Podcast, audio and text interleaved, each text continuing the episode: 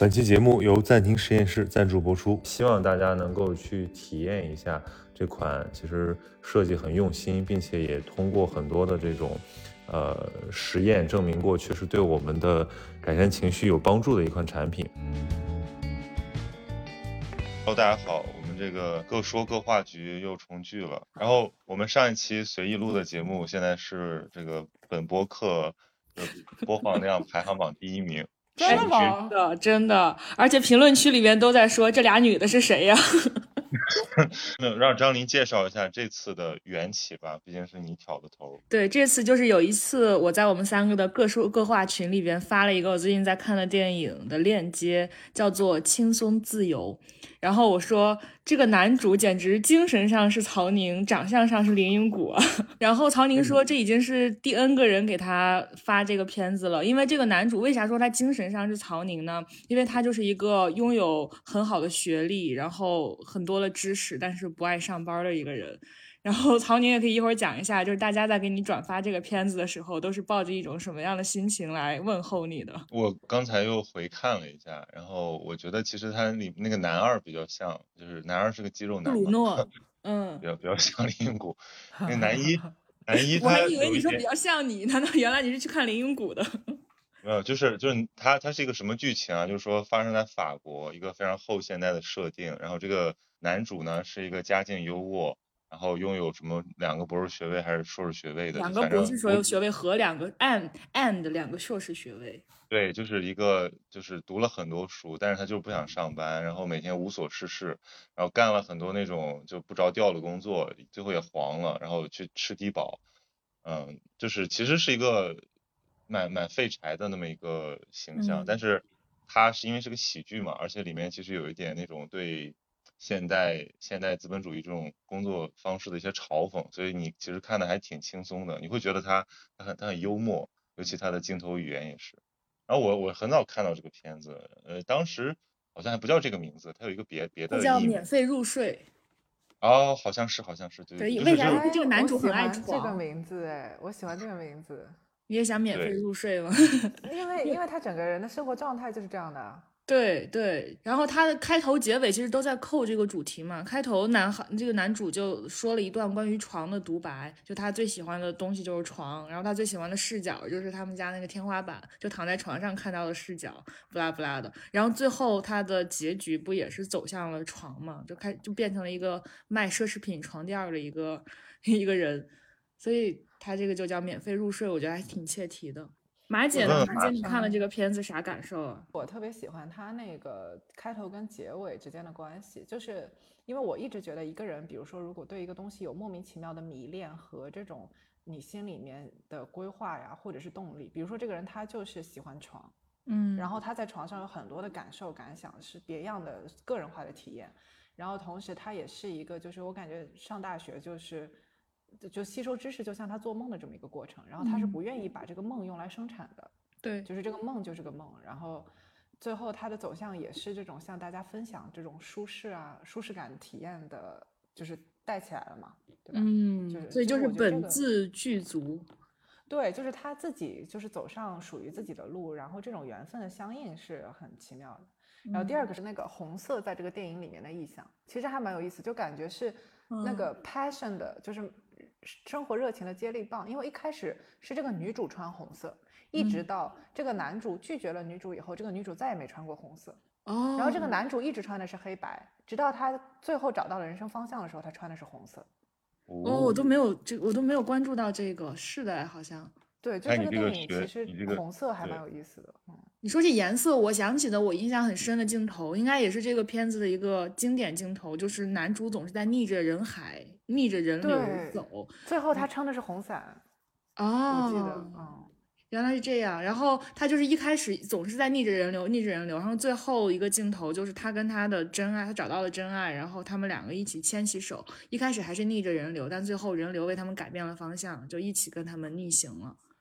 是的，是的，嗯，我感觉这个红色其实有点像，就是心脏正在跳动的那种血液在流动的那种感受。然后，然后我就想到我一开始做音乐的时候，我也是这种心跳很有激情。我那时候是演出经常穿红色，但我现在很久没穿过了，因为现在的确就也是在一个沉寂期嘛。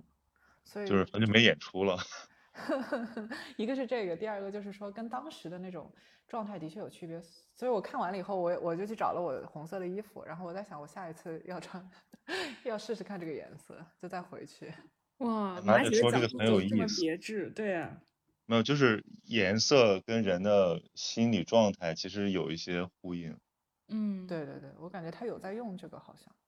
哎，那我就刚才马姐说到这个，我就想问一个问题：曹宁，你对于就比如说这个男主他的那个物件是床，他从床开始找到了自己的人生方向。那你有没有一个这样一个东西或者这样一件事儿，就你本身就很喜欢他，你做他也甚至也不为了去谋生啊什么，你就是喜欢他。这不就是我昨天跟你们说我的最近看了本神书嘛？心流。我这个书我一口气看完，然后我又看了一遍。然后我我说他的那个这这本书很有名，而且这概念很有名，叫心流，然后英文名叫 flow。嗯。然后我说我以后就是要在网名改成叫曹福楼。什么东西？我我这两天跟朋友分享，就是一直都是会不自觉的 cue 到这个书里面的一些一些观点，然后我自己有一种很兴奋的感觉，就是他对我过去可能两年多来想的一些事情有一个整合，就他可以把很多东西串起来，而他这个理论。其实非常简洁，所以我从这个中间会找到一些快感。然后你问的这个问题就是说做什么会让我觉得那种天然的感到舒服？其实也是因为看这个书的时候，我想在想这个问题，就是其实就是溜达，就是一就当一个街溜子，对，就是一种漫步状态。你比如说我现在最喜欢做的事情，可能就是呃散步，然后听播客啊，有的时候是遛狗，有的时候就完全是就是。呃，在在路上走走看看，然后进行一些街拍，呃，不，没有什么目的，也不没有什么目的地，就是有点像打发时间，但也可以说是去寻找一些好好，就是去观察这个世间的角落。呃，然后我小的时候其实就一直喜欢这么做，然后我后面去旅行，其实我也除了看风景之外，我我我也不是完全那个就在一个地方待着点对点的，我也喜欢在一个地方。自己去探索一点东西，我觉得为什么我可以承受这个东西这么久啊？是因为，呃，如果按照心流的理论来讲，其实我就是进入到一种心流活动里，因为心流它就是一个像马姐刚才说的流动，你的意念在在自由的流动，你那个时候没有烦恼，然后你也没有一些呃执执念，你其实就是跟接受外界的这些新鲜的刺激，你是一个很开放的状态。这个其实是对我来讲是最好的一种休息。当然了，我们平常体验到的那种在一个是一个活动中的那个全神贯注，那个也很重要。那我你要说让我最休闲、最放松的一个活动，我觉得就是一个一个漫步吧。明白。哎，那说到这儿，我其实有一点想跟曹宁讨论的，就是当这个东西跟你要，比如说你做 UP 主，你要做内容创作者，当你给他加上了一些任务，你再去做漫步这件事儿的时候，你会不会觉得格外痛苦？对啊，对啊，我我对我我也是这种感觉。就是我，我刚才想的我那件事儿呢，就是听人讲故事，跟人去在局上跟人相聚，听别人讲话，我特别喜欢这件事情。我在做这件事儿的时候，我我我我很快乐，然后我能感到心流。但是，就是当你把这件事儿赋予了任务，赋予了意义，比如说我的工作是要干这个，然后我在跟这些人讲话是为了更好的做我的公司，做我的业务。那我就会觉得格外痛苦，然后就完全丧失掉了那个快乐。就是他本来那个快乐，他可能是正正一百，然后当你给他加了任务之后，他会变成负一百，就是变得更加的让你难以接受。对我刚看了你更更新那个说你暂停的感受，跟我最近两三个月的感受很像。所以我们俩的暂停同步了，对吗？那我们俩可以同时开张了吗？同时开张，我已经要开张了。对，这个就是会有一种，呃，就是我们默认为啊，这个我们应该就是专注的做一件事情，但是这个事情其实变得特别难。比如说，你说在一个谈话的过程中有别的念头，这个本身就是杂念。是，但是你不免的会有这个，就你当你带着任务来干的时候。所以我其实很理解曹宁，他有的时候他在景德镇玩嗨了呀什么，他他不更视频，他不传素材。我就是从我是从今年开始我才理解你的，就是当我把自己带入你之后，我完全理解那种你在一个很舒适的场里边，你就会觉得当你拿出相机你要拍一段素材的时候，你在破坏这种感觉。其实我一开始有那么一个阶段，就是，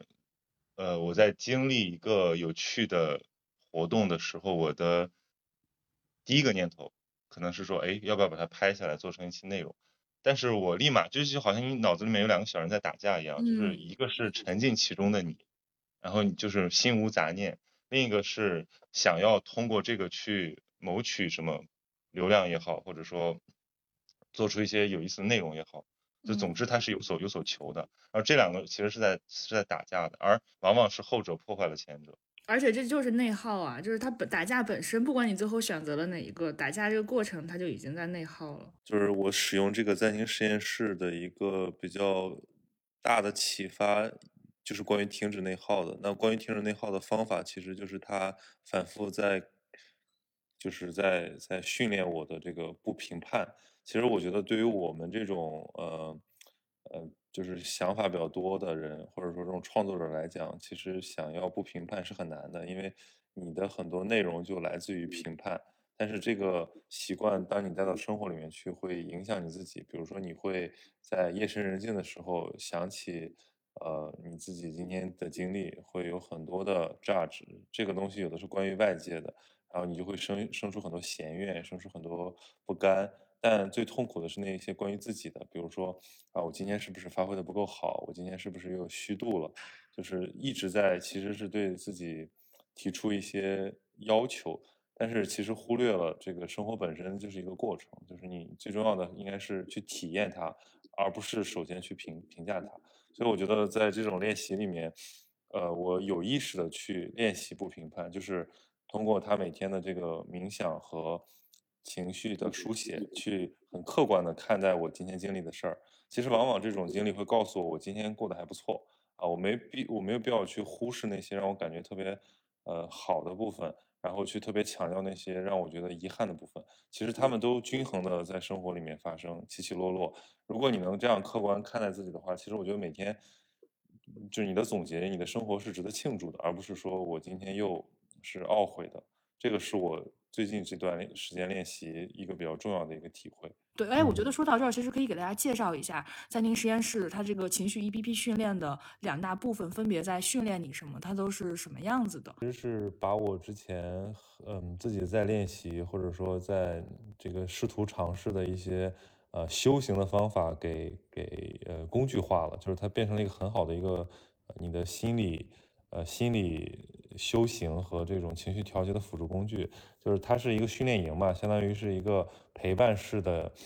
这么一个参与的计划。然后你每天要留一段时间给自己，可能不长，十几分钟啊。但是你会去做这件事儿，这件事儿会让你跳脱出你原有的那个生活节奏。可能本来这个时间你是用来睡前刷刷手机，或者说每天浏览一些朋友圈这种很杂乱的信息，它会可能会加剧你的信息焦虑。但是这个在暂停实验室这个项目里面，他希望你进行一段大概十分钟左右的冥想，然后会拆分成若干个环节，比如说你会呃重新感受气味，重新感受空间，对吧？重新去梳理你的各种情绪，呃，这些练习。它汇总起来，其实就是我们平时所讲的那个正念。但是，因为我们上来就说正念，我估计大家很很多朋友就觉得不感兴趣，就就也不想尝试，或者说尝试了一下下，浅尝辄止没有效果。但在他的这种，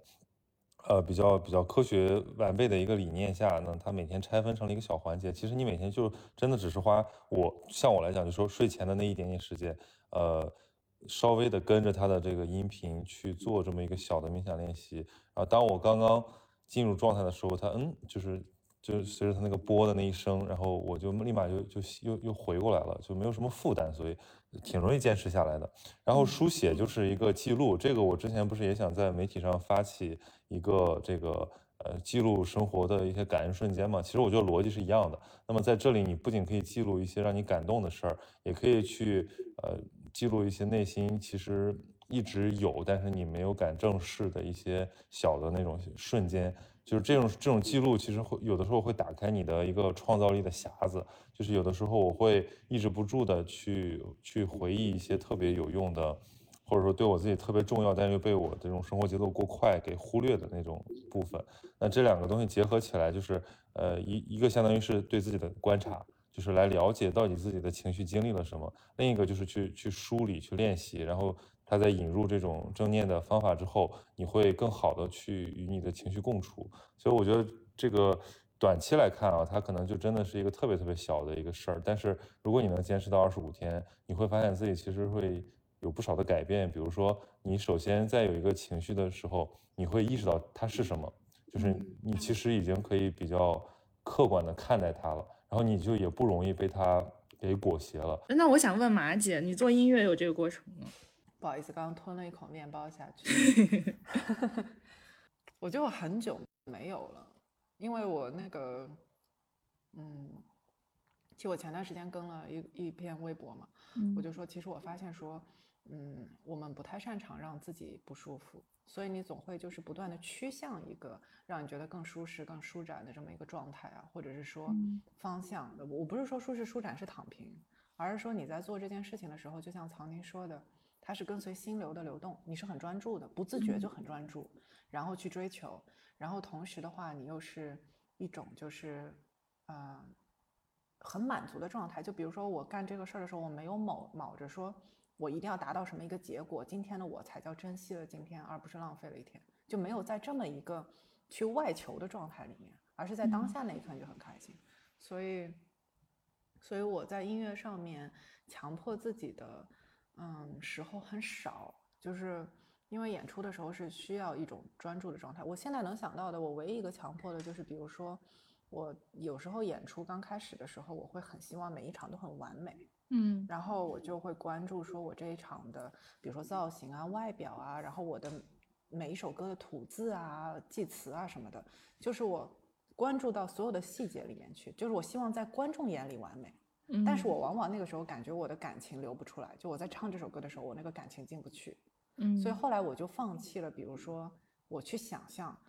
观众会看到什么，而是指自己去一上台我就就是听整个乐队。然后去感受，比如说陈静远现在这首歌他到哪里了，然后再同时进到这首歌里去感受，说我，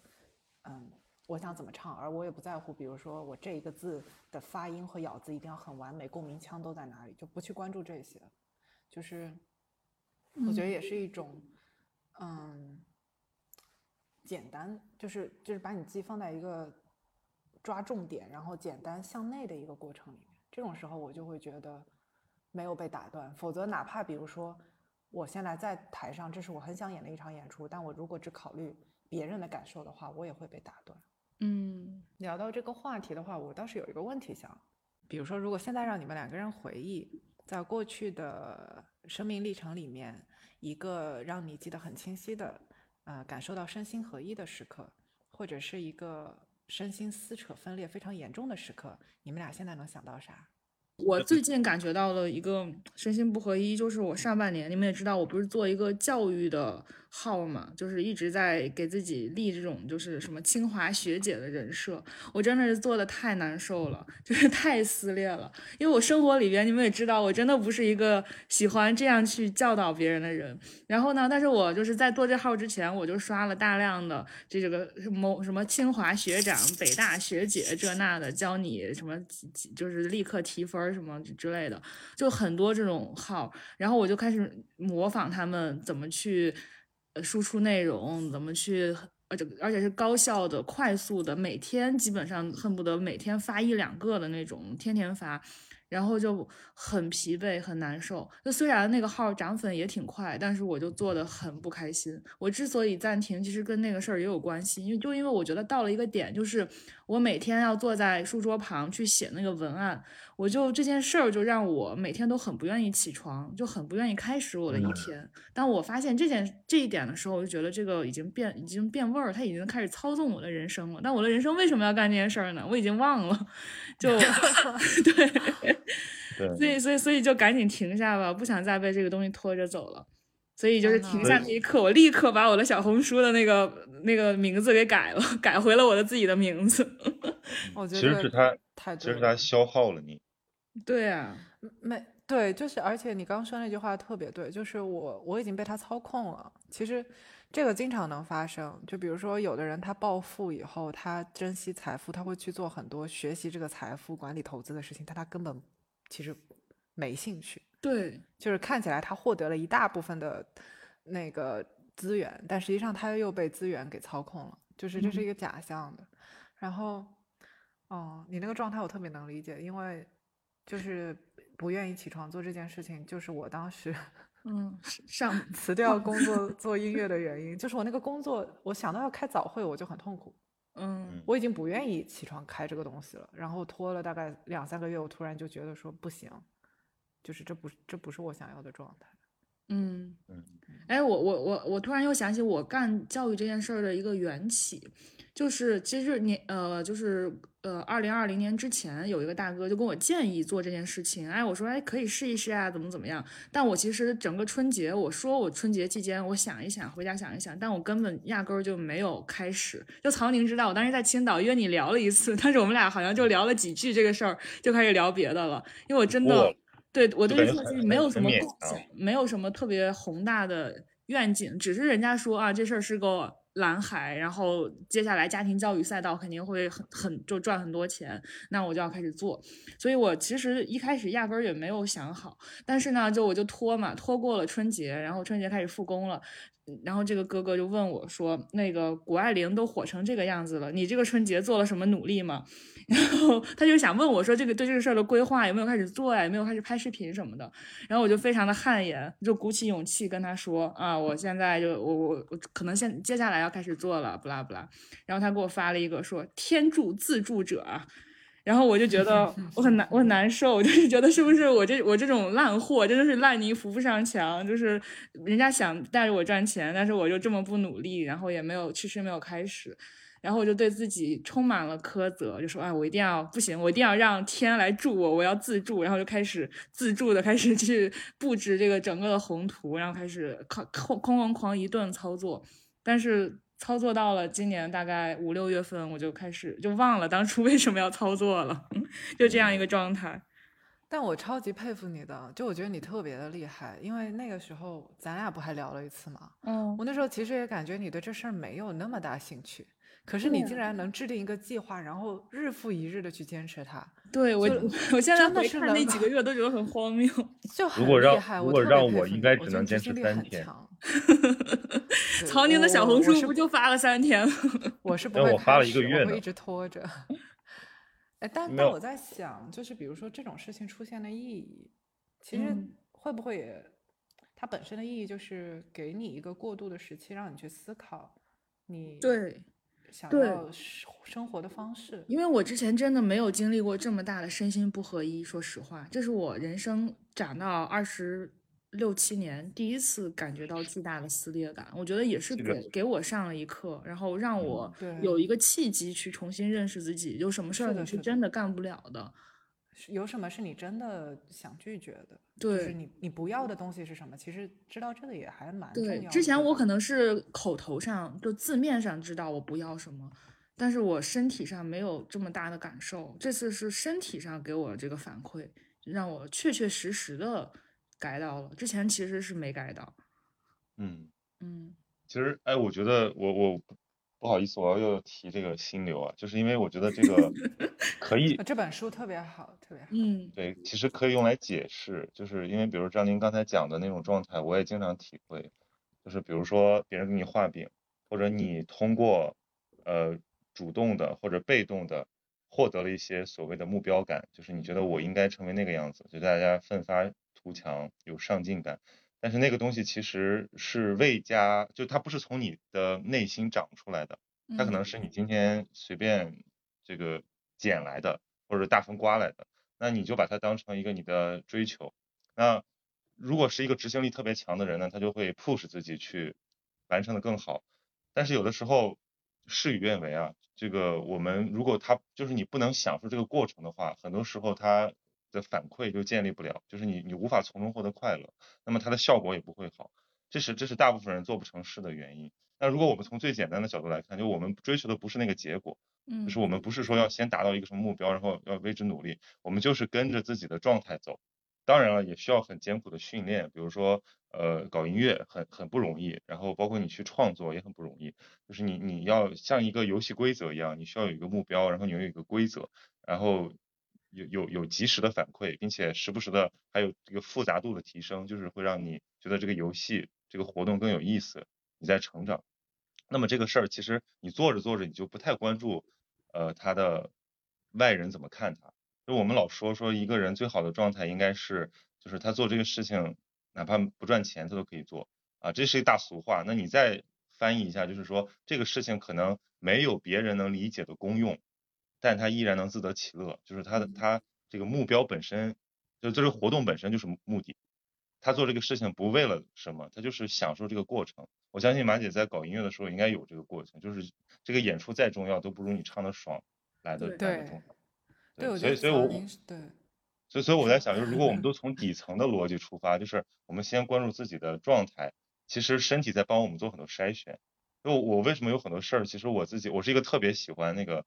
呃，就是就是画给自己画饼的人，就立各各种计划。我小学就是那种那个期末考试答完了题，就是用草稿纸上面再列假期计划的人，就是列完计划，我觉得太爽了。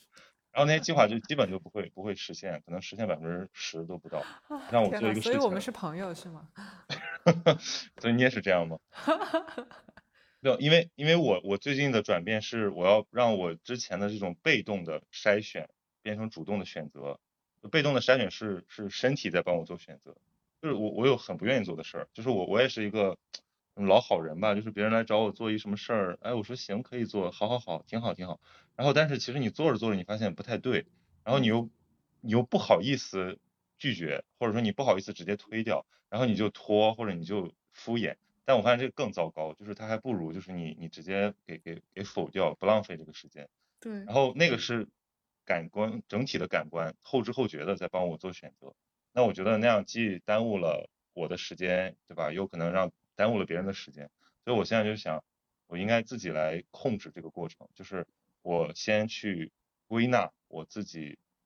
呃，能产生这些美好体验的，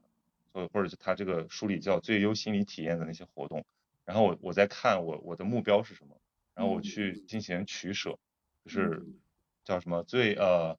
艰难的选择，简单的生活，就是你要做很多的舍，然后最后你的那个生活是非常简单的，你就是你不用考虑你今天要做什么，你就是要做那些事情，因为你享受那些事情。然后别的你也不要不要羡慕，不要贪图。但是我觉得这个就是一个过程吧，就是因为你要经历过这个苦，你要经历过那个那个消磨，你才会意识到必须要这样，这是唯一的出路。就像张琳你你说的，你如果不是经受这么一下，你觉得可能呃，对我觉得我还是啥都能干的，我觉得我都可以。对 对对。对，其实这个问题可以简单化，就是嗯。就比如说，刚刚草林说他那个开心的时候，是他发现他做这件事情的时候，不为了求一个接下来会怎么样，嗯，但那个其实就是你在做的时候，这一秒钟的事儿就算这一秒钟的事儿，而不是比如说你这一秒钟在为下一秒钟做准备，但你其实不知道下一秒会发生什么，所以你这一秒的准备是嗯不确定的，嗯，然后然后第二个就是就是我也感受是说，嗯。比如说，如果这件事情就就是感觉去想要一个东西的理由，可以其实是可以非常简单的，就是你想要或者不想要。你想要的时候，它就很简单；如果你不想要，你又要去做的时候，你这时候会再找一个理由。然后你下一秒有抵抗的时候，你会再找一个理由。当你发现你做这件事情有五六个理由的时候，你其实就是那种复杂就会让你觉得很消耗，而且你已经忘了最开始为啥要干它。对的，对的，而且就也。哎，怎么突然开始？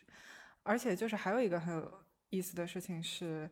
嗯，刚刚曹宁不是说他觉得，比如说有时候他过于为难答应别人的时候，这事儿不是不太好吗？然后我前几天也有一个事情的感受，就是我就发现说，嗯，如果我们比如说当老好人，然后答应一件事情，但心里一直很有抵抗的时候，其实那个怨气。有的时候是会反弹到对方，伤害到对方，就就是别人不是什么都不知道的。嗯然后在那个过程当中，他能感受到你的为难，他也会有迁就，但你们两个都没有沟通，或者是事情简单爆发的那一刻，双方都是有伤害的。对，嗯，所以其实简单这件事情不仅仅是说身心合一，而是我觉得他对，就是你你你诚实、你真诚这件事情对所有事都有帮助，对所有人也都有帮助。嗯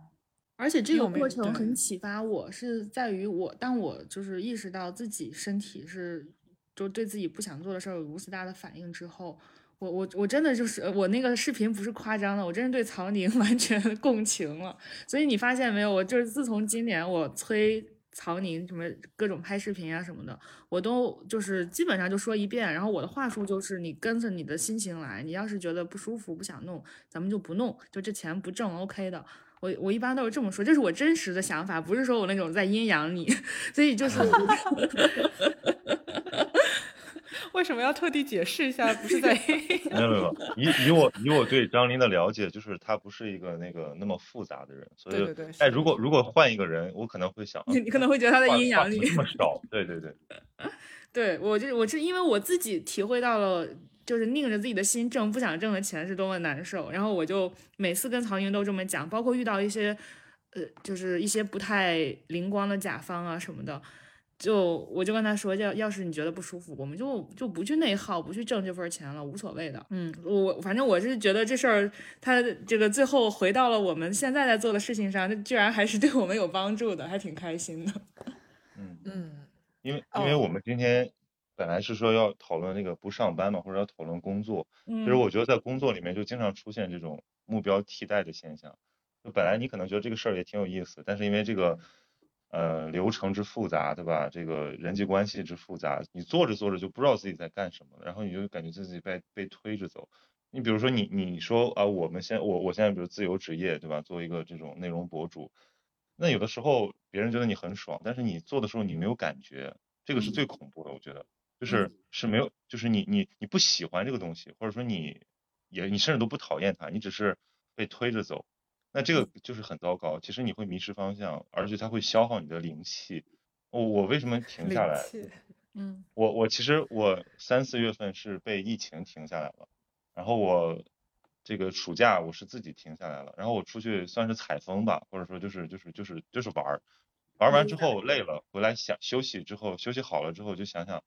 呃这些放空确实补充了我。另外一个就是它可以让我从那种焦虑感中拔出来，嗯，就是我我五六月份五月五月底六月份想的就是，哎呀你怎么还不更新？然后你今年的计划，然后你的那些呃就是野心怎么怎么怎么寄托？然后我一想到这个我就很很烦，然后我是我就什么都不想做，我就去开始干各种各样奇怪的事情，比如说什么就是做家务啊，对吧？然后 奇怪的事情怎么是做家务？做家务多么好。多好就就没有，就是你我我什么都不一遍一想干的时遍做家务，候就做这个家务。一遍一遍做家务，这个就有点恐怖了，对吧？哎，这 个片子里边男主不也是吗？他一开始对啊跟刚刚跟他们合租的时候，早晨起来打扫卫生。对，就是那其实那个就是一种，嗯，那个也可以到达一定的这个放空状态，但是那个是一个被动的选择嘛。所以我我说就是我从被动到主动，这个是我自己的一个一个成长，就其实很艰难，就是你必须要认清自己，变得非常非常的，马姐讲真诚，我觉得其实这个真诚，我们听起来真诚是一个特别让人觉得很温和、很很好的词，但其实我觉得真正你在演练真诚的时候，它就是很残酷的。就你突然认识到自己的真面目的时候，嗯，是的。对，然后我我就我就反求诸己，我就在想，我说为什么我会觉得我的生活很糟？然后我就问我的身边的，就是当那几天比较就是随机遇到的几个朋友，我就说我说你觉得你的生活是不是一地鸡毛？然后他们若有所思之后就说，嗯，我的生活是一地鸡毛。我连问了这么四五个，都这么说，但是他们在我眼里真的就是各不相同，有的活得快乐简单，像这个电影里面一样，有的就是苦大仇深，有的多愁善感。但是我会觉得他们竟然仔细想一下，都觉得自己的生活一地鸡毛，就说明人还是不断的被一些烦忧给侵扰。然后我就想，我说我我不要再陷入到这种就是这种凡夫俗子的这些烦恼里，我就应该从头想一想，就是怎么去简化我的生活。所以我我做了大量的事情，就是扔断舍离。哎，我也干了这件事儿，天呐。我是最近就是感受说，嗯，我的生活方式好不环保。然后，然后我每次就是感觉想要搬一个地方的时候，东西真的是太多了，所以我就。而且我发现，就不是因为疫情嘛，再加上我自己做禅林咖啡，我不是给自己印了很多卫衣嘛。嗯。然后这两个冬天，其实我都没有怎么买过大的衣服，而且我基本上一周就是轮番的穿我不同颜色的卫衣。嗯。然后就几条牛仔裤就很舒服。其实对我来讲，因为我的东西搬过几次家，然后又又又经常到处跑，所以其实真正我爱惜的东西很少了。所以就是哪怕那些书，我也说实话，就是也没有那么的。就是惦记着，所以我现在我觉得我对物物物物品的那个留恋就很很小，但真正让我觉得烦的，其实还是一些习惯或者关系，所以我现在做的断舍离就是就是切断关系。你看绝交是吗？呃不也不是绝交吧，就是告别这个 表述，就是呃我九月份就是西郊绝游，真的就我我九月份因为我住浦东嘛，然后我就。我也我也我也不社交，我以前在上海就是应该每周至少出去个三四次，然后我有一天去崇明看房，我跟张琳说，然后张琳说我就应该搬到崇明去住，就是读书养性，我觉得真的可以，但是我可能不会崇明那么远啊，但是我我觉得待在自己的一个小家里面就还行，呃，就是说白了还是要要你你就考虑清楚那些关系对你的价值是什么。就以前我就想在市中心搞一个呃很方便的地方，然后搞一个能够呼朋唤友的地方，但是后来发现这个东西可能不是你现在需要的，就不是我就不是我真心渴望的，呃，我应该把它给限制在一定的范围之内，包括在网网络上，然后我把朋友圈关了，把微博也关了，我就我我也不发牢骚了，我也不 emo 了，我也不看别人的这些私生活了，我就我就只跟那几个人偶尔聊一聊。或者看看群里面大家分享一点东西，我觉得足够了，就是我的生活已经足够充实了。然后我觉得我的我，然后呃，经了这个断断社交网络的大概小半个月之后，我就忽然发现我可以看着云彩发呆，我可以看很久，然后脑子里面开始蹦出一些像中学时期写诗的那种感觉，就是你突然有了一些奇怪的想象。就是如果以前啊有这么一段时间，比如说这个十分钟等出租车的这个空闲，我一般会打开手机刷刷朋友圈，然后收藏几篇文章，再转发几篇。但我现在觉得这个过程对我来讲没有吸引力了，我反而就是抬头看天，或者就是看看花花草草，哎，我觉得很有意思。哇，哎，是这样的，而且我觉得其实这个方法对，反正至少对我也是适用的，就是不去看别人的，就不不接触那么多。同龄人或者就是那么多乱七就所谓乱七八糟的人，就是不太熟的人。因为你看这个片子里，那就是乱七八糟的人啊，他跟你有什么关系？我连面都没见到。你看这片子里边也是啊，这男主对吧？他开心的过得好好的，然后就会有人跳出来批评他，就是你你这样是在浪费我们的劳动，你这样就是不好，你不能在公园里边发呆，你这样对我们来说是不公平的。就是太多人会跳出来。问你啊，指责你啊，甚至是披着关心的外衣来打探你啊，等等，然后他们就会影响你。就是反正我觉得，至少我没有修炼到那种程度，就不就不为所动，不会被他们所影响。我还是会被他们影响。那一旦被影响，那就又又是一个轮回，又会非常的烦忧。所以我现在也是，就会即使会即使看到刷到，那也就是笑一笑，或者就当赏心悦目的看看哦，他在干这干那就好了，就不要去给自己加那么多的，就也兴许人家其实也没有那些那也没有那么关心你的生活了，但是你就是容易会给自己造成这方面的压力。我我当时的感悟是说，就是人怎么人其实那么容易受别人影响，但他又自己察觉不到这个过程，但。究其根本啊，我觉得是还是因为就是我们自己就没有主心骨。就如果你有一件事儿，没有，我觉得不是这样的。就是本身来说，你有你相信的东西，就是你也有你喜欢和专注的东西。但是因为就是外援它就是很复杂，所以你经常会被挑战，说你是不是真的相信这个。所以你在那个时刻，你不见得说是你没有主见了，而是说。你可能就是在心力脆弱的时刻，听到了风言风语以后，你一下开始联想了。嗯，对，所以其实应该就是循环，应该就是先怎么说？先认清自己，再寻找朋友嘛。就是你应该先稳住自己的心，就是不为所动。我觉得这个其实也不是一个特别难的事儿。就是如果我们有一个呃很充实的一个主线的话，那这些都可以成为丰富你主线的那些枝干。但是如果我们的主线不够清晰，那很多时候我们就差到别人的枝干上去了，就别人一个建议或者别人一种生活方式，我们立马就受影响。我觉得其实社交网络它就潜在的有这种，呃，不能叫危害吧，就是一种一种干扰。我我觉得你可以理解为，比如说你可能就是一个一百平的房子，然后你就这么多空间，就你要愿意主动去舍掉一些东西来为你自己留出空间。比如说像曹宁说他。简单了以后，他就又出现了中学的那种感受和想象。其实你给你自己相当于置换了空间嘛。嗯嗯。然后你本来可能就二十四个小时，你每天有一个小时用，或者是三个小时用来听不相干的事情到底在怎么发生，那你肯定自己的注意力就会飘荡。其实我觉得这个这个断舍离本身也是一种，就是对自己生活的重新的调整。呃，包括我觉得你愿意分多少时间给一个像刚才张琳说的这种把心定住的活动，其实是你的一个生活态度。那我因为在参与这个第一次在线实验室的呃这个活动的时候，我听他那个导语，我特别特别感动。就是呃，它里面有一句话戳中了我，叫做“你有多久就是没有和自己待一会儿？”对，没有和自己待一会儿了。我也是。然后我当时对，然后我当时瞬间就有点破防，就是我在想说，对啊，就你每天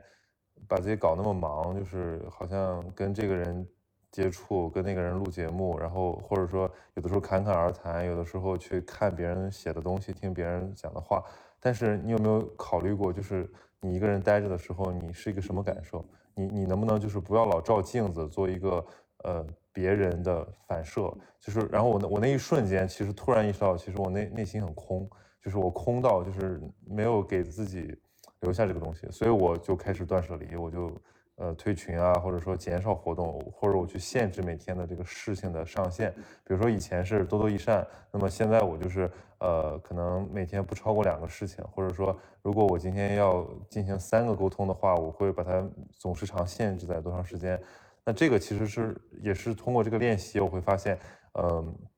比较好的有一个实现和把控，这样会方便你去控制自己，也方便你去调节自己的情绪。所以用这个呃它的这个机制，一开始你可能又不太习惯，比如说又是打卡，又是每天呃怎么十分钟、二十分钟的，不知道为什么。其实我觉得它是在训练我们，就是比较精准的，就是把控生活的这个能力。我不知道你有没有这个感觉，反正我一开始是，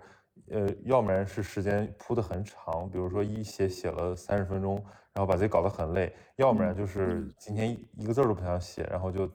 呃，它是至少十五个字嘛，所以我就简单很敷衍写了几句。但是我第二期练习。呃，习惯了之后，我就开始把这个东西当成一个很日常的行为，就有点像你早上起来要去刷牙洗脸，要先喝一杯热水那种。对，晚上睡前要去洗个澡，就是你只要留那么一段时间，你稍微认真的去写一写，你会发现也没什么压力，而且你不要写太多，真的就不要就太太用力，不要用力过猛，那你其实反而这个东西会细水长流下去。是的，我我最我就容易像你说的这种用力过猛。我一开始可能前几天坚持的特别好，然后啊每天状态可好了，后来就到了一个时间点，我就每天就想着说啊，我先做完了这个正念练习，然后书写练习还这十分钟我就留到晚上再做吧，然后就一直拖一直拖，因为它是每天它截止到凌晨五点钟好像才才算是，如果你知道第二天凌晨五点还没有做，然后算你今天没有完成，所以我就可能会一直拖一直拖，甚至会拖。拖到就有时候类似半夜到了两三点，我突然想起来还没有写这个，然后就起来写。但后来我就意识到这是一种非常不好的习惯，就你为了写这个东西，甚至打乱了自己的睡眠节奏。然后后来我也像你说的，就是每天早上起来，我把这个当成我一天的一个 routine，就是我甚至会什么事儿先不做，就先干这个，呃，别的都没还没还没干呢，就先干这个。然后把这个干完了，我就会觉得，哦，我今天至少有一件事情是我按时按规划完成的了，就会给我一种非常爽的、非常好的感受。然后我再去开始我一天的其他的工作，就会觉得这一天都非常的顺畅，然后觉得这一天都很充实。对，然后它其实它设计还挺人性化的，它不是说你二十五天必须要每天都打满卡，它是中间会有三天的休息，就是允许你有三天是没有打满卡，没有这个做完这个训练的。然后另外就是他这两个十分钟，也不是说你要必须要连起来做，每天就要拿出一个成块的二十到三十分钟的时间来把这个正念和写作一起给做了。他是说可以中间是可以分开做的，你只要今天这个时间段里完成了这两件事儿就可以，就各拿出大概十分钟左右就可以完成。所以就不管你你是像我跟曹宁这样的可以自己安排时间的自由职业者，还是打工人，还是学生，其实。都是这个时间是完全可以拿出来的，对，而且我甚至觉得就是完全说坚持下来也不一定是所有人就是都要达到的，因为当然他你完成打卡，他最后还给你一个呃奖学金嘛，就是是一个很好的激励。但是我觉得这个产品它最重要的一个特点就是它其实是希望你更了解这些冥想和情绪书写的工具。其实我觉得就是你真的你。用到多少你就受益多少。比如说一个人他时间很多，然后他这个情绪很充沛，或者他困扰很大，他每天就扑在这上面，我觉得他肯定会收获很大。但如果你说你很忙，你只是想要去增进你的这个情绪管理能力，你每天花一点时间上其实也 OK。就是因为我最怕就是现在这种很多这种体验营啊，或者这种就像一个对赌机制一样，就是说你交钱，然后你完成打卡之后，我还返学费。就那种激励，最后会让你本末倒置，就是好像为了我是要完成这个东西，我才在这儿做这个活动。我觉得那完全就是糟糕的，就是那个其实它不仅是一个多余的念头，甚至它会让你有不不好的感受。哎，我刚才听大家聊完这一通，我其实突然有一个想法上的转变，就是还是回到这个电影啊，就是男主最后的结局不是就过上了一个所谓正常人的生活嘛，就是又事业有成，对吧？就是这个有有有那个有有漂亮老婆，然后有孩子，然后他跟他朋友关系也很好，就是豆瓣上就很多骂这个电影的声音，就说这个。最后怎么是这么一个结局？就是说什么很喜欢电影的前多少多少分钟，但最后十分钟不喜欢，就觉得这个结局就是一个那个的，然后自由的灵魂的对现实社会的妥协。就说怎么可能发生在法国，发生在巴黎？就是 大家都在批评这电影。然后，但我是听完这我们刚才聊的这些，我是觉得这就是男主的。他的天性使然，使他走向了这样的一个结局，而且这个结局并不是说他妥协了或者他认输了怎么样的，他是在很舒服的走在他的天性给他的这条道路上的。然后，而且其实做做到这一点，其实并不像大家认为的那么容易，就你只要认个输，然后你就去上班去当社畜就可以了。我觉得他们没有觉得 low 吧？有可能，我不知道大家就是写豆瓣的人是怎么想的，但我反而挺喜欢这结局的。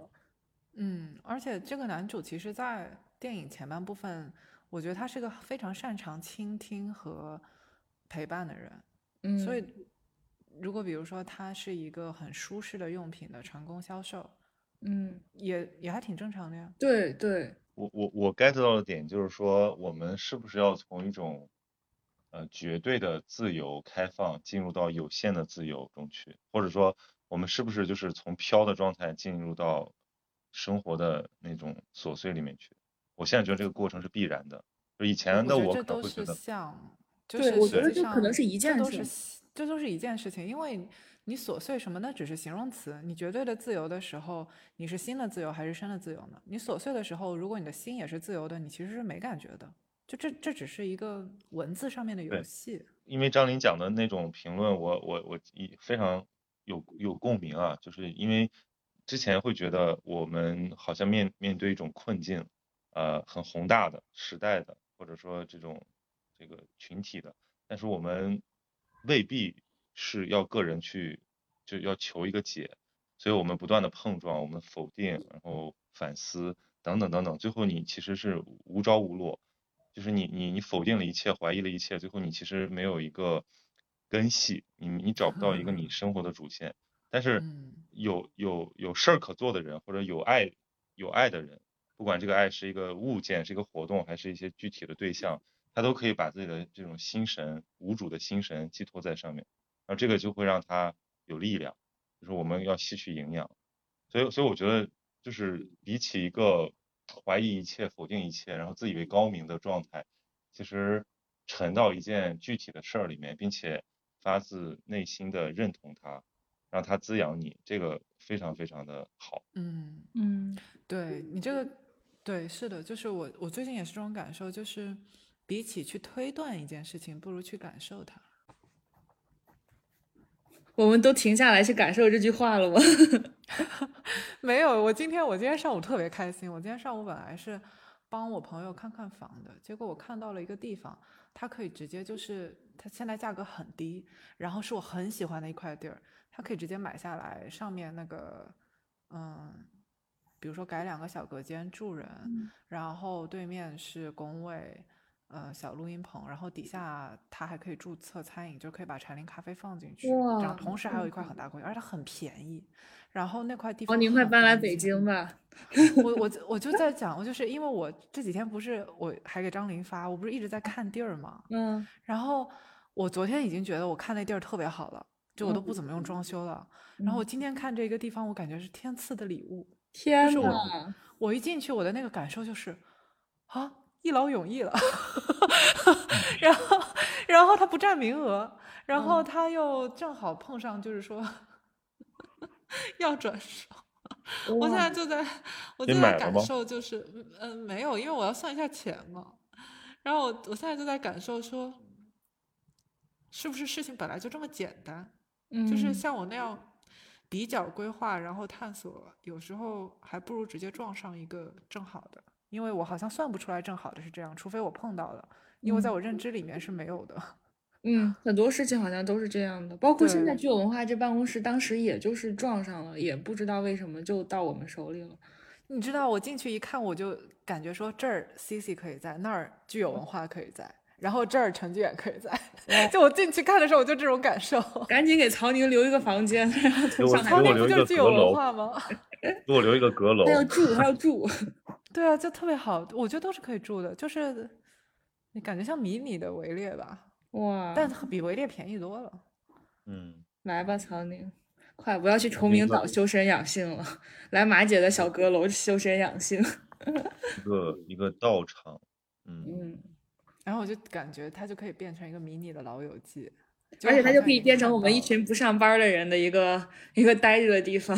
对啊，对啊，就是空间嘛，就其实你。你要的不是办公室，也不是家，你要的是个空间。对呀，对呀。说说到这个，我我再往前倒一下，就是说到工作，因为呃，马姐之前有过，就是你觉得就是消耗你自己的这种职场经历。那其实我和张琳，我觉得呃我们好像一直都比较自由，不管是张琳创业还是我去做媒体，其实我觉得好像都没什么人管我们。那我觉得就是讨论工作的时候，嗯，因为我我有时候会会反思自己。呃，我是不是没法理解大部分这个朋友的那种感受？就是因为我自己走的路是很很很特别的一条路。我上次跟那个组织进化论录那个游牧，嗯，那个那个数字游民的那种生活，对吧？呃，也不是，就是我我我会觉得那评论区有很多人就是说什么何不食肉糜啊，怎么怎么样，或者是讲就是说，其实也不是说我不好，而是说我不够不够准确。就是因为很多生活我真的理解不了，就是我的很多朋友，他们现在就，比如说我我有朋友在那个体制内，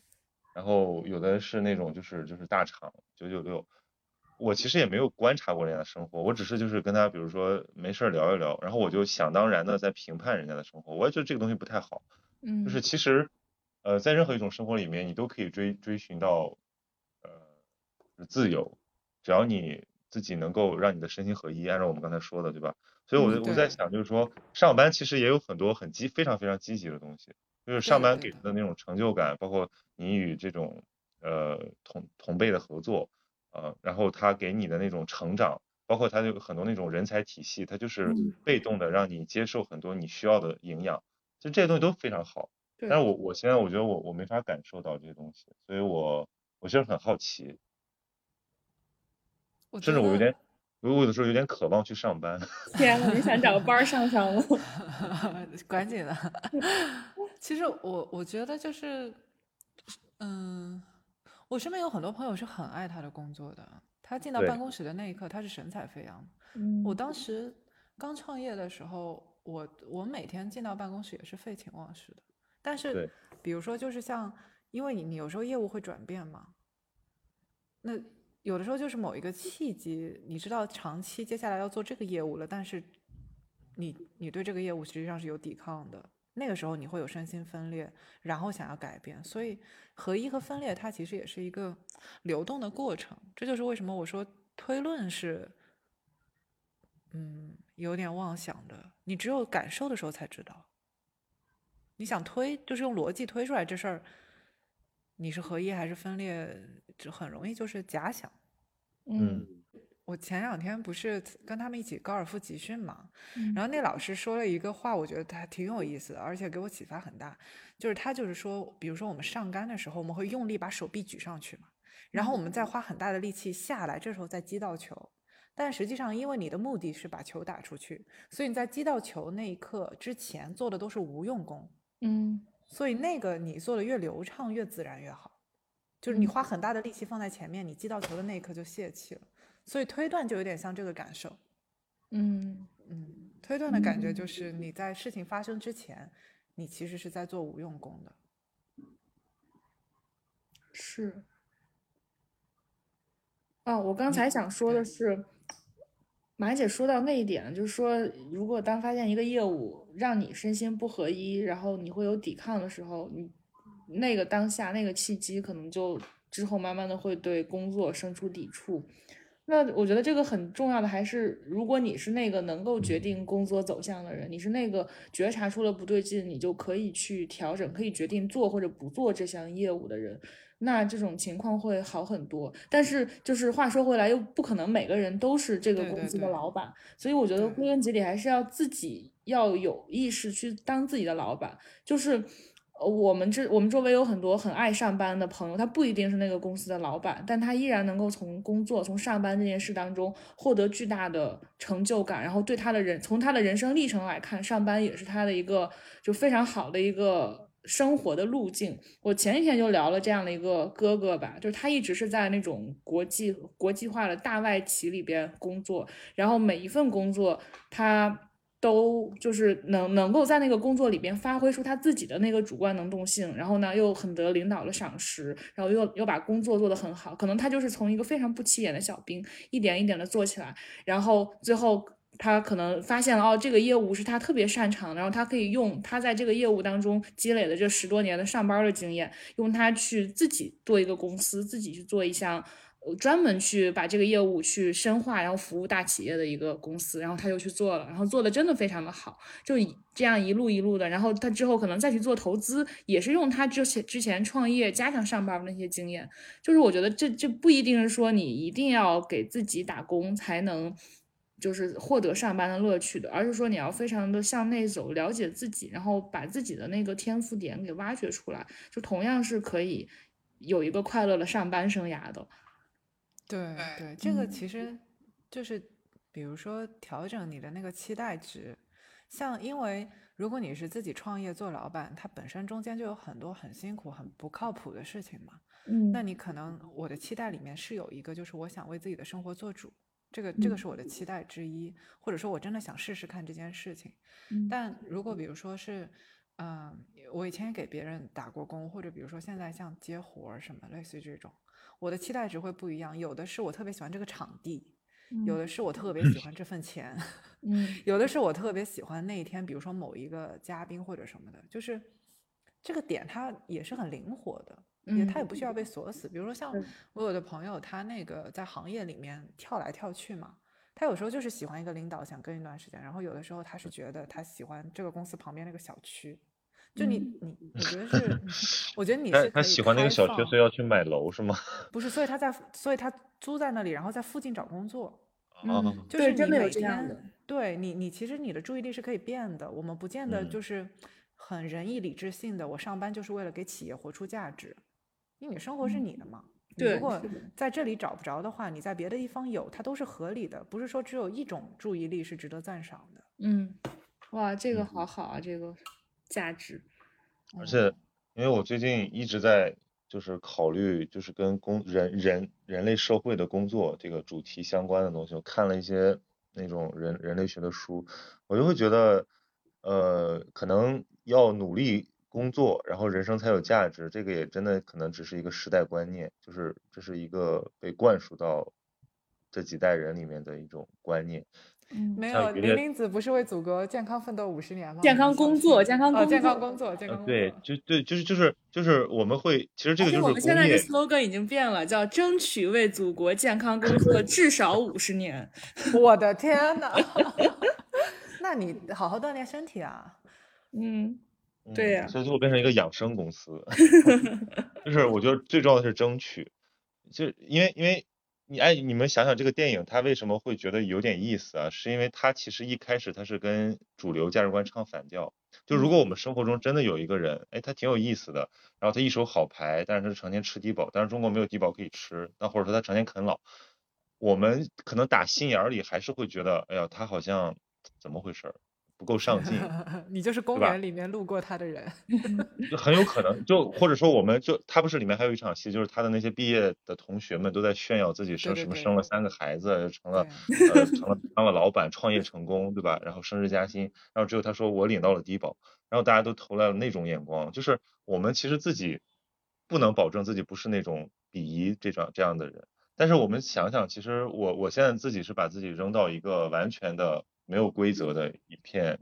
前景的荒漠上，就是我会在想我要创造什么东西，呃，除了能够养活我自己、交得起房租之外，我还要去做什么？然后上班有什么样的好处？然后或者说你看到不同的人在不同的岗位上的状态，然后你再考考虑自己要给自己搭建一个什么样的生活的规则。就是我我会想来想去，我会觉得其实这个时代的那个对于工作的观念在松动，这个嗯。才是这个电影比较深层的揭示的一个东西。但这个其实发生在就是就是欧洲、欧美可能三十年前，对但是现在的中国年轻人越来越多的开始感知到，因为嗯。我们忽然发现就是就勤奋上班，然后挣钱，什么买车买房这个东西填补不了它的那个意义感了，它需要一些更真的东西，更底层的东西。嗯，是的，所以你刚才说你不被大家理解，你觉得就是你去录那个什么数字游民那期节目，被大家说你不接地气的时候，我刚想说来着，说不定以后你这种生活方式才是主流。就是，嗯而且你看现在，其实慢慢的好多就大学刚毕业就没有工作，慢慢的已经成了一个被大学生们已经是默认的一个事实了，感觉好像就是就该找不到工作，就找到工作反而是难的。就我身边越来越多的是这样的例子。就我觉得这个现象就不不能说它是好绝对的好事儿或者坏事儿吧，但我觉得是一个趋势。所以我其实今天录这个播客，我之前是带一个问题想带着一个问题来的，就是想让曹宁来给大家介绍一些不上班的具体操作，就比如说 怎么交五险一金啊，然后出门怎么介绍自己呀，然后每天这个日就怎么保证每天的这个作息是稳定的呀，等等。你有什么嗯 guidebook 之类的这种小小就就是就是建议？就是呃就五险一金之前九九月份的时候，就是出了什么问题，就一直还处于处于被我闲置的状态，就是没有交五险一金，没法介绍自己和没法 规划生活。这就是不上班的常态，好棒啊！不是，但但你看我这周我这周排了，加上咱们现在这场，我要录四呃六期播六六期节目，就刚好嗯都排到了这周，然后我这周就变得非常充实，然后嗯我还要有很多那个爱好，比如说我去报了一个声乐的课程，你要唱《人世间》吗？我们俩可以合唱《人世间》吗？那那那天我跟那个思文去唱歌，然后我说我唱的不好，他说没事没事，你先唱。然后我就唱了一个，然后他说，嗯，你果然没有骗我。包括我还想去报一个网球课，就是好好的把动作规范一下，然后有一个稳定的，就是兴趣爱好，就是比如说每周花一点时间去做这件事情，然后剩下的时间完成了既定工作量之后，那我可以心安理得的，对吧？什么看书、看电影，无所事事。就我现在的无所事事都不太心安理得，嗯，这个嗯会比较消耗自己。就你希望在固定的 routine 里边安插一些无所事事，然后你可能觉得过去是在无所事事里安插一些日程，对对对对对对。但我觉得或许就像马姐说的，这其实还是像，这其实是同一件事。但是你，但是你想啊，就是为什么我们有的时候环境会影响我们的状态？就比如说，如果你在一个特别嘈杂的，或者说特别让你心烦意乱的地方，你就很难集中注意力。但如果比如说你有一个，比如稳定去图书馆的习惯，或者你家有一个空间，就是你已经很很习惯在那儿，呃，写稿或者是什么创作，你的效率就会更高，就说明还是我们的精神的那个秩序，它就很很很脆弱嘛，就是嗯，它会它它它有一些这种固定物来帮你固定住它。我们上学的时候都是这样，就是大家就是要有一个黄金黄金时期，就是那个那个那个那个那个时段，你的你更高产，然后你也非常的容易进入状态。但如果你就是在那儿消磨，比如你在你在你在寝室等，你在咖啡馆耗，你就会觉得你拖延而且痛苦。那我想问一下曹宁，就是你具体练这个暂停实验室的这个训练之后，你前后的变化有没有那种特别具体的事例可以讲一下？嗯，我觉得有两个吧，一个就是再次确证了，就是冥想和书写它对于我们认识自己和感受情绪的帮助。就是因为我之前就是三天打鱼两天晒网，就是偶尔练练，哎，觉得挺好，然后还到处说一说，包括这种，呃，就是感觉好像是很懂了。其实我觉得必须得把它变成日课，就是把它给，呃。像像你去锻炼身体一样啊，融入你的生活习惯，这样才会真正有帮助。这个是一个，其实是一个启发，我觉得。再一个就是，我觉得呃很重要的一点就在于，因为我觉得不工作之不上班之后呢，你的生活其实是缺少那种所谓的 routine，就是什么东西都是很随意，虽然很自由很快乐，但是你会少了一点点节制的感觉。那我觉得通过这个练习，我的一个很大的感受就是。呃，凡事你要给它设一个线，就是哪怕很好的东西，比如说你去写今天的感受，你也要说，那我要写多少多长或者多长时间写完，我要有一个有一个指处，对吧？然后要日日常坚持，日拱一卒，但是要又不能就是肆意汪洋的这样让他任情绪走下去，那这样的话，其实你的情绪才能管管理好。所以这是我参与他这个训练营。呃，之所以是个营，之所以它是一个每个月办，然后大家是一起参与的这个最重要的一个一个一个收获吧。嗯，哎，我最大的变化还就是哦，可能更具体一些啊，就是我不知道曹宁有没有感受到，我好像呃在练习之后，我对人的那种评判感、分别心好像。消失了，就我没有那么讨厌别人了，因为这就之前我跟曹宁、曹宁，我们有好几个小群，然后我总爱在群里边吐槽这个人，吐槽那个人，就是我们这些私下好朋友之间会就是特别命，然后去朋友圈里边看到一个很看不惯的人，我就会截图，然后发到我们那个群里边吐槽他。但你有没有发现，我自从练了这个之后，我好像很少再再干这个事情，因为我后来仔细想了一想，这是为啥？就是我觉得以前我的状态可能是我对别人的那种不喜欢、讨厌、冷漠，可能来自于我其实是本质上是不喜欢自己的，是不爱自己的。然后我觉得不爱自己的人，可能就是对内会评判自己，然后对外就是表现为榨着别人。因为你刚才讲那种看到别人，然后想去讽刺挖苦，但这个其实是我觉得是对自己感知自己的一种麻木。就是我也是这样，就是。因为我对自己的这种细腻的变化啊不够敏感，所以导导致于我经常把视线转在外外面，然后就会想要投射很多自己的这种情绪在上面。但其实我觉得人家真是那样的吗？或者说，嗯，最重要的问题是他们对我不重要，我应该把精力花在自己身上，而不应该花在关心这些跟我就是呃本来也没什么关系的人身上。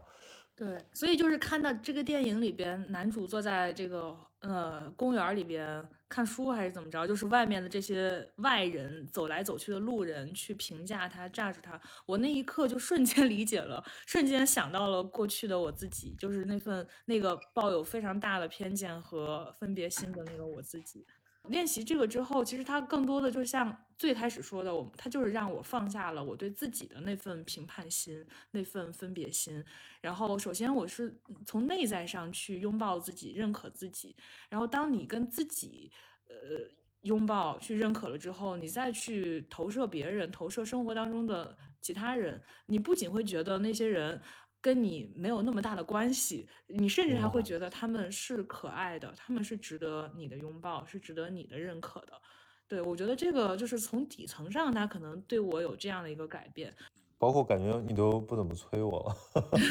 对 对，之前我我催你的时候，我心里真的是很很生气、很着急的。我就觉得，哎，怎么这个人他皇帝不急太监急？就是我为什么我们都在为你好，你为什么不赶紧回我呀什么的？但我现在就完全没有这种感受，我甚至还非常的理解和对曹宁产生了一种同理心，就我完全理解了。不想回别人微信，然后不想把工作排的那么满的那种状态，真是太爽了。OK，那其实我觉得我们刚才讲了这么多暂停实验室，这次也是因为跟暂停实验室合作带来一个特别福利啊。暂停实验室的产品情绪 EBP 练习是一套为期二十五天，针对不同程度有情绪困扰人群的科学有效、高性价比的练习计划。它可以帮助大家改善困扰，增强情绪的调节能力。在过去两年里，已经成功帮助了六万人显著改善因压力引起的焦虑、抑郁等情绪困扰。那么参与它的全程其实只需要，呃，一次心理咨询都用不了的钱，大概是六百九十八块。而且你如果打卡完成，还会退一百块的奖学金。它给了闲宁期的听众一个专属的优惠五十元，所以相当于你完成。打卡之后，你享受的价格是五百四十八元，呃，当然也考虑到很多这个学生党啊，对于他这个提价后可能呃接受起来有难度，所以也特别推出了一个学生优惠，呃，一百五十元，那么再减去的话就是四百四十八元，就是这个是。学生朋友，你们可以享受到的一个最低价。然后这个学生价指的是全日制的本硕博，而且从这个月开始，这个学生价的范围覆盖到了毕业一年。也就是说，如果你现在还没找到工作，你也可以去试试。也想想我们有的时候为了减压做的那些消费行为，包括去吃东西花的钱，其实我觉得在改善情绪上花个五六百块钱也真的不能算很贵。而且最重要的是，你从中学到的这些技巧。呃，嗯，之后也都用得上，所以我觉得它是一个很好的辅助工具，而不是说那种通过消费购买而买到了一个产品。最重要的还是你自己得去用心体验。当然了，只要你足够用心，你的收获就一定是很大。大的，我和张琳我们都验证了这一点。还有我的妈妈，对，还有马姐，啊，他们就是，而且这个三星实验室的这个创业的小伙伴们，他们其实是特别认真的一帮人。他们为了保证这个服务的质量，所以每个月只开一期营。十二月的这期呢，就是二十六号周一开营。报名方式是微信搜索关注公众号暂停实验室，呃，回复关键词闲宁期。呃，学生朋友就可以回复闲宁期学生价去领一个券啊，然后再下单使用。那么十二月的报名截止日期是十二月二十四号，也就是本周六晚上。所以如果想要去体验的朋友，赶紧行动起来吧。这就是我们三个关于就是不上班的体会。当然，我觉得更重要的是能够在这种自由状态下拥有一颗就是自由的心。那要排除很多杂念，不去评判自己，包括我们讲的心流。最重要的都是帮助我们认清自己，把控自己的生活啊！也也感谢这个暂停实验室对我们的支持，让我们有机会把这个很好的产品介绍给大家。那这就是我们今天的节目，拜拜，拜拜，拜拜，下一期见。